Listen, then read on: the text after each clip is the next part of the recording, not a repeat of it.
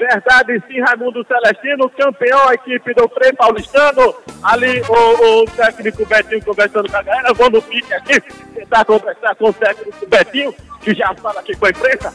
Aqui o técnico Betinho. É, primeiro pela conquista, um tricampeonato para mim, isso representa muito para o meu currículo. E principalmente por tudo que esses jogadores fizeram hoje aí, né? Vocês viram que eles realmente se entregaram é, eu sei que meu filho está aí desde o início, eles passaram numa pré-temporada lá com o Edilson, dificuldade.